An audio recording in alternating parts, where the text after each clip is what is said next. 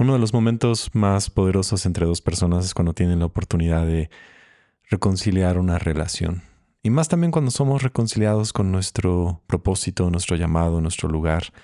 Y en este episodio espero poder platicarte acerca de este tema.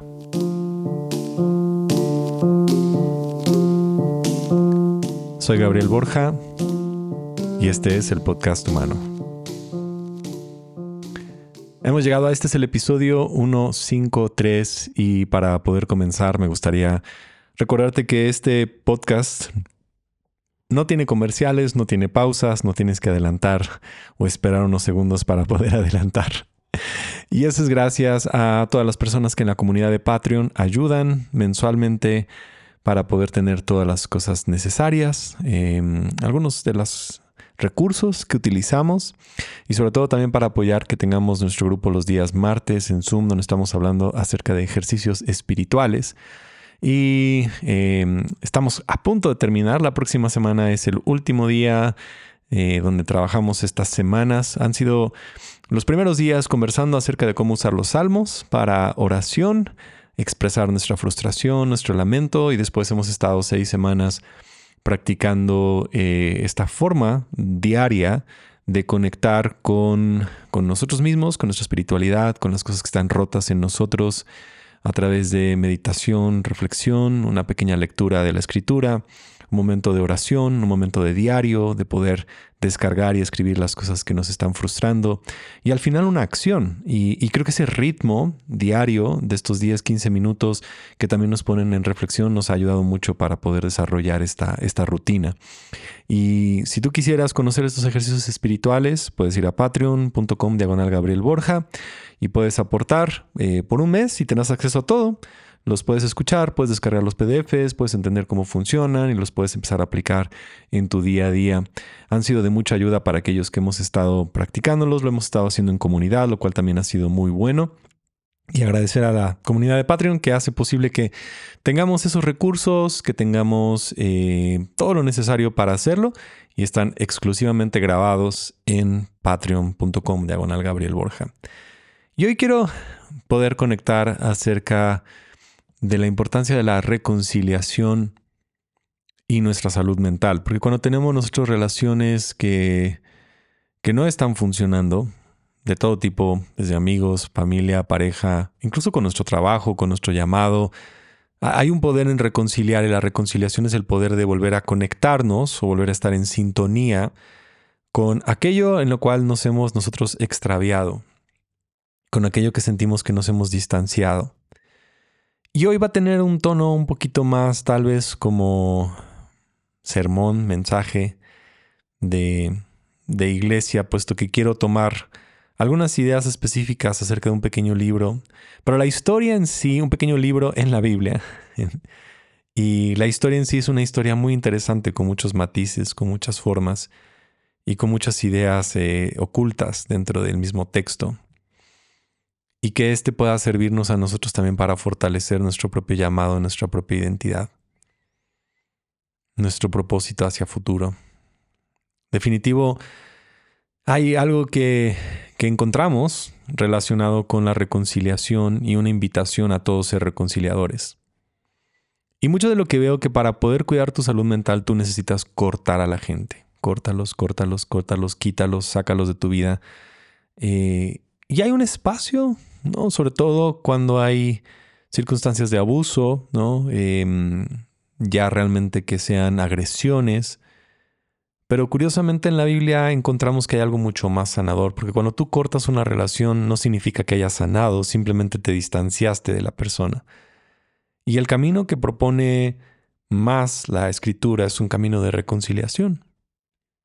Sea lo que haya pasado, sea como haya sido, independientemente a veces de lo difícil que puedan ser las heridas y la distancia y el conflicto, la restauración es un camino que sana a todos, nos sana a todos para poder construir hacia adelante y nos hace todavía ser más maduros. Y a veces el cortar, el distanciarnos, el querer quitar el contacto realmente evade mucho que nuestros mundos están interconectados. Lo he mencionado en varias ocasiones, pero todos estamos interconectados, tanto personas que conoces como los que no conoces. Y el ver el mundo, vernos a nosotros como reconciliadores, es reconocer nosotros la capacidad de volver otra vez a regresar a esas relaciones, sueños, situaciones, lugares que tal vez también nos han lastimado, que se han sido rotos. Y justo en la escritura está este pequeño libro, es un libro chiquitito que se llama Filemón. Y Filemón está ahí en el Nuevo Testamento y curioso, es un libro como muy diferente a todos los demás, aunque es una carta escrita por Pablo.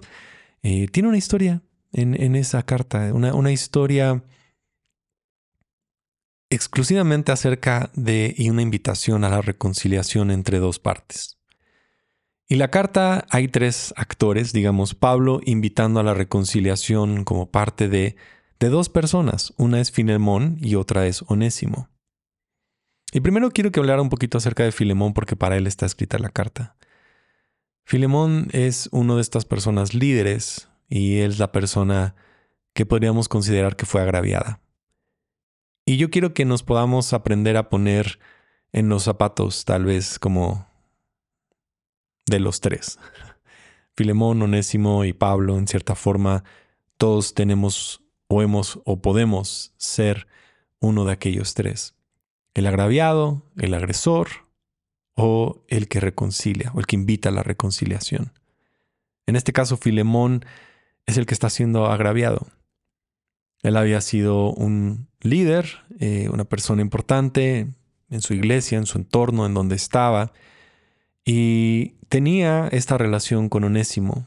Onésimo era en ese momento anteriormente su esclavo, y por una pausa yo sé que hablar acerca de alguien como esclavo, dices, ¿cómo es que esto va a ser una historia buena? Pero justo tiene mucho que ver, porque Onésimo, siendo esclavo, y, podríamos entender que en ese tiempo la esclavitud era algo como normal dentro de la sociedad, y no que la Biblia lo avale, incluso esta podría ser, o este momento podría ser un momento para decir que la Biblia nos estaba llevando a una forma diferente de poder ver esta misma situación de esclavitud. Las personas eran esclavizadas por muchos contextos, pero una de las cosas es que caían en una falta, debían algo y terminaban siendo esclavos. ¿Te fijas cómo era? Literal es una forma de ofensa. Cuando tú lastimas a alguien más, terminas ahora esclavizado a esa persona, a su perdón, a que te soltara. Y lo que en sí eran los esclavos eran personas que no habían sido perdonadas, que sus faltas, sus agresiones, los habían hecho ahora esclavos de otra persona por una falta que habían hecho. Y Onésimo era eso, era un esclavo. No sabemos qué fue lo que hizo, pero lo que sabemos es que era esclavo de Filemón y ahora lo que sabemos es que decidió Onésimo huir, irse, escapar, no afrontar lo que tenía y buscar entonces huir. Esto pasaba, los esclavos querían huir después de, cómo vivían su vida porque querían obtener algún sentido de libertad, pero obviamente muchos de ellos tenían tatuajes que los reconocían y por lo que podemos entender en la historia que termina sucediendo es que Onésimo es arrestado y puesto otra vez en prisión. Curiosamente, la prisión a la que llega, lo que entendemos por la historia es que termina siendo el mismo lugar donde estaba Pablo. Y Pablo estaba preso por predicar el Evangelio y Onésimo está preso por haber huido como esclavo. Y me parece algo también como muy curioso, hermoso acerca de esta historia, que Onésimo incluso al intentar huir del lugar en el que está, encuentra ahora otro tipo de libertad antes de empezar a descubrir la verdadera libertad. Se encuentra con Pablo, da su vida a conocer de la palabra de la escritura se convierte en un hijo espiritual de Pablo. Y aquí es donde Pablo empieza a intervenir. En que reconoce a Onésimo por la falta que tenía y reconoce también a Filemón por la actitud que tenía. Y aquí esto es lo que dice Pablo acerca de Filemón. Dice, eres una persona que me ha traído mucha alegría y mucho consuelo y me has mostrado mucho tu capacidad de poder amar y perdonar.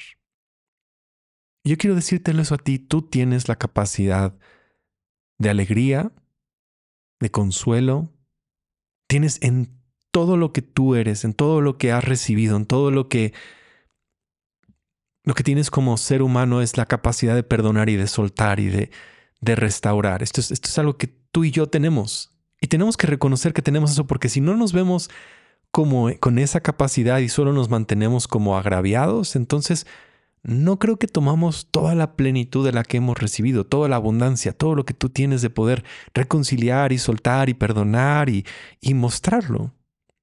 Y dice, proviene de ti una gran generosidad y esa generosidad viene de tu fe y de esa fe viene de tu alegría, de tu capacidad de consolar y tu capacidad de poder entregarlo. Y es a lo que estaba apelando Pablo, a decirle, Filemón, esto está en ti, recuérdalo. Yo te diré a ti también, esto está en ti.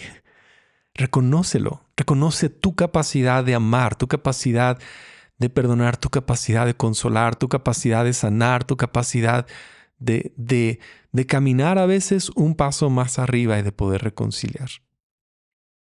¿Y cómo lo sé todavía más? Porque justo detrás de esta historia está este hermoso como nombre acerca de Filemón, porque en los textos bíblicos siempre los nombres hablaban mucho acerca de su identidad y justo el nombre de Filemón es como el beso que viene de una persona que ama.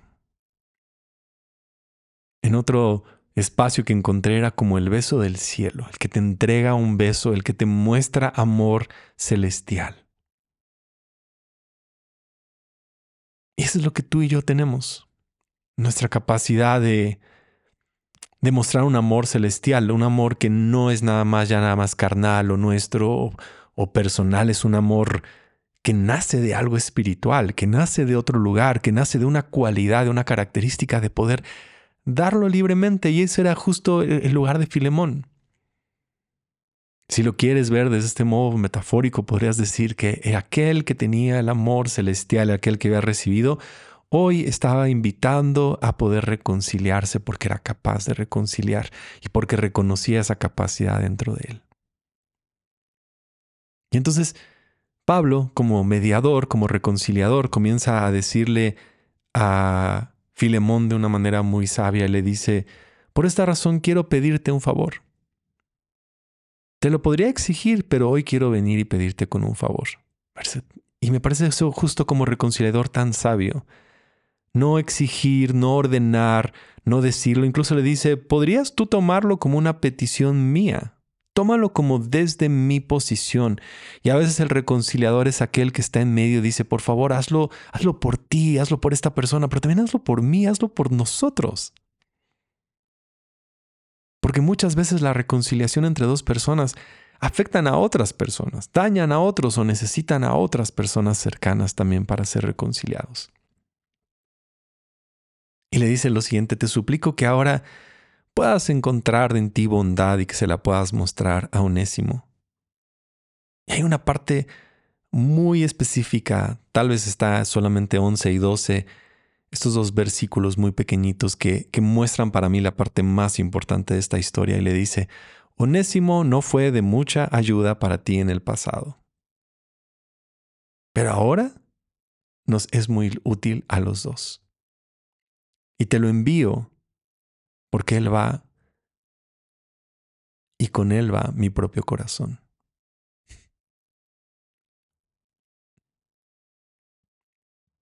Con Él va mi propio corazón.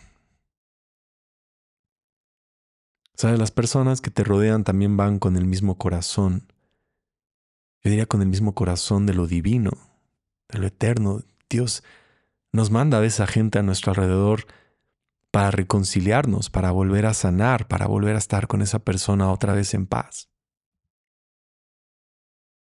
Tal vez la relación cambia, tal vez las circunstancias cambian. No significa que las cosas regresan a como eran, pero que sí haya una reconciliación. Y otra vez hay aquí hay un juego, así como Filemón, su nombre habla acerca de aquel que es como el amor que besa desde el cielo. Ahora tenemos a Onésimo, y ahí hay un juego aquí otra vez de palabras acerca de esto. En lo cual dice, Onésimo no fue de mucha ayuda, porque justo Onésimo significa el útil. Si lo pudiéramos traducir, dice, aquel que es útil no fue muy útil, fue medio inútil, no te sirvió.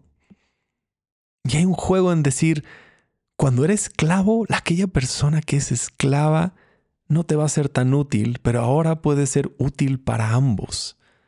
Ahora Lo que antes a lo mejor pudiera hacer con su trabajo y su labor y lo que pudieras hacer que fuera funcional, no te va a servir como ahora aceptarlo como un hermano. Incluso este episodio pensaba que pudiera ser de, de un esclavo a un hermano.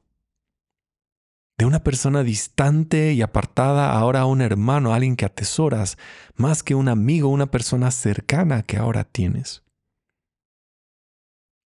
De alguna manera le decía, antes te servía como esclavo, pero ahora qué pasaría si rompiéramos las barreras de esclavitud y tú lo perdonas y lo aceptas como un hermano y ahora nos es útil para ti, para mí, para todos y lo incluyes y lo sientas y lo tienes contigo. ¿Te fijas cómo la Biblia está siendo tan tan diferente a la norma? Porque, a ver, Filemón tenía todo el derecho legal de exigir látigos, de exigir prisión, de exigir un castigo sobre Enésimo, todo el derecho legal. Nadie hubiera dicho nada. Nadie hubiera apelado por Onésimo.